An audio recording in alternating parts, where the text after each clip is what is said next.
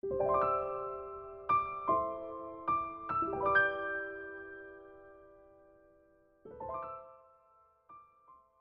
是你的树洞，也是你的枕边人。各位好，我是远近，欢迎你在此时此刻听到我的声音。收听更多无损音质版节目，查看电阅及文稿，你都可以来到公众微信平台“远近零四一二”，或者是在公众号内搜索我的名字就可以关注。期待你的到来。首先问你这样一个问题：乖是一个什么样的标准呢？你会听到父母之间数落自己的孩子时说：“你家孩子好乖，我家的就太混，我就希望他能够多乖一点。”你也可能有过相似的遭遇。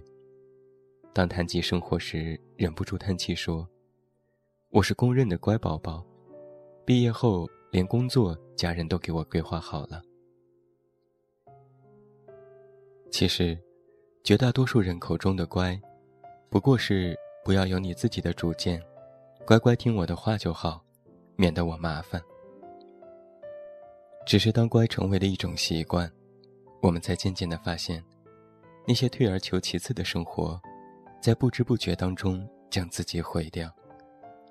那些毫无原则的柔软度，让你陷入了绝境之中。而我们曾经那些年少时的叛逆，并非是没有原因。可能就是你不想因为那些控制欲极强的乖一点吧，成为别人期待的附属品，无非是亲情，亦或是爱情。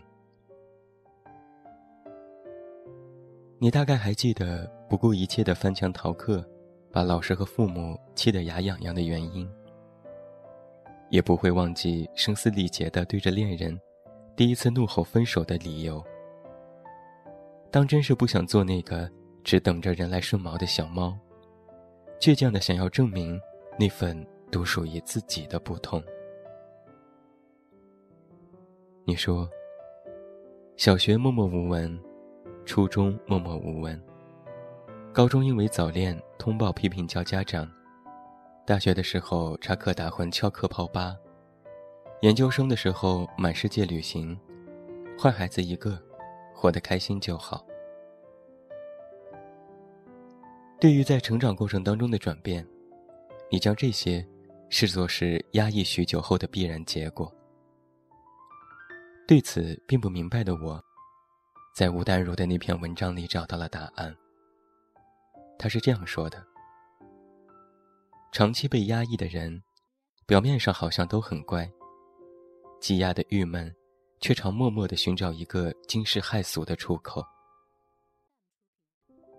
而你，不过是过早的挣脱出那个乖孩子虚假的外壳，给自己一个更为肆意的人生罢了。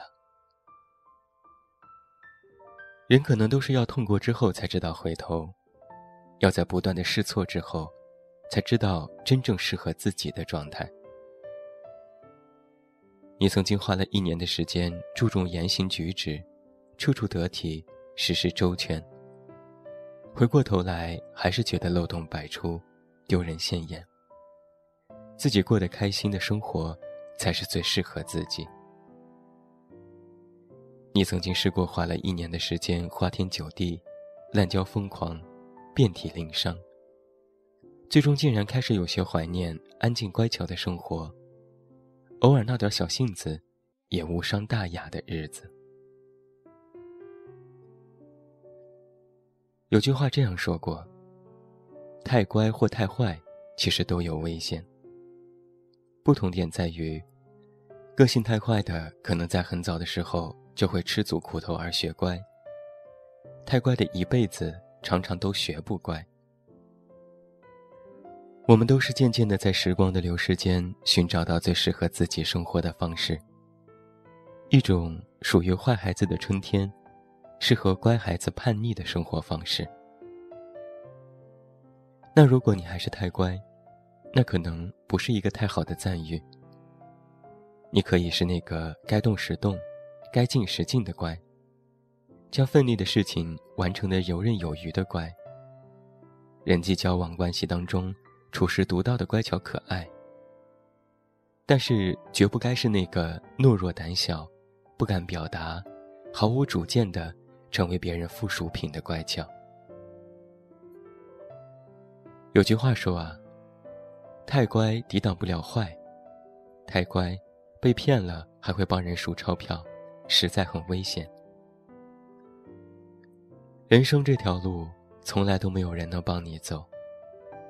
你或许说，因为爱愿意背着走。但你还没有背着走完这一条路的力气，不妨给一双好鞋，自己勇敢些，勇敢的踏出属于自己的第一步。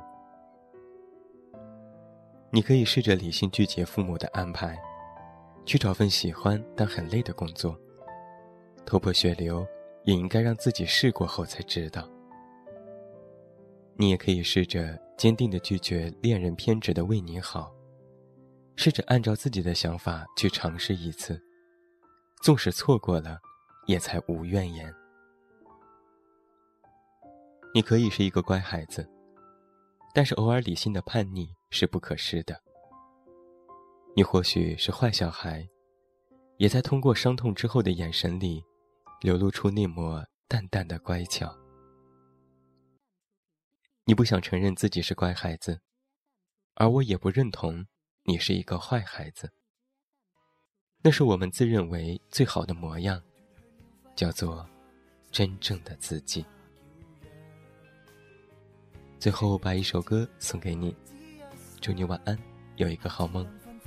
我是眼镜，你知道该怎么找到我。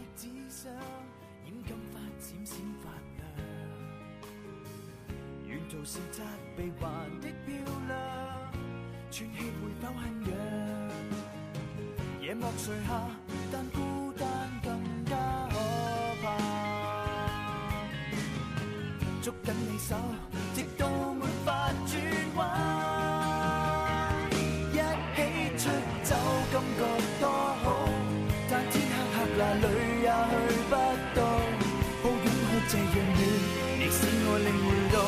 这一对愉快流浪汉，你忘掉也好，比天更加好。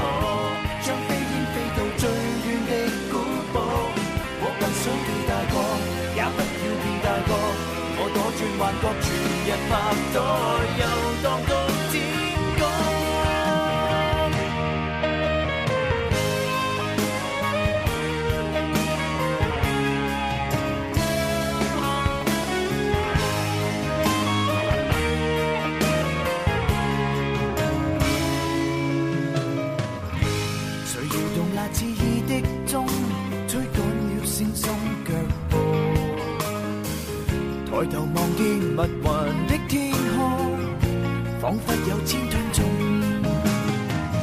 默垂下，但孤单更加可怕。捉紧你手，直到没法转弯。一起出走，感觉多好，但天黑黑那里也去不到。抱拥可这样远，你使我领会到。这一对愉快流浪汉，比忘掉也好，比天更加好。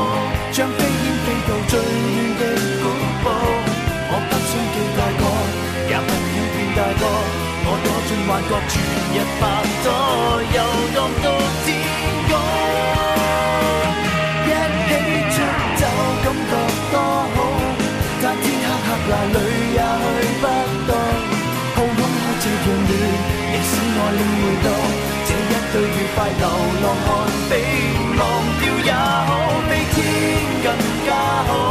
像飞燕飞到最远的古堡，我不想记太过，也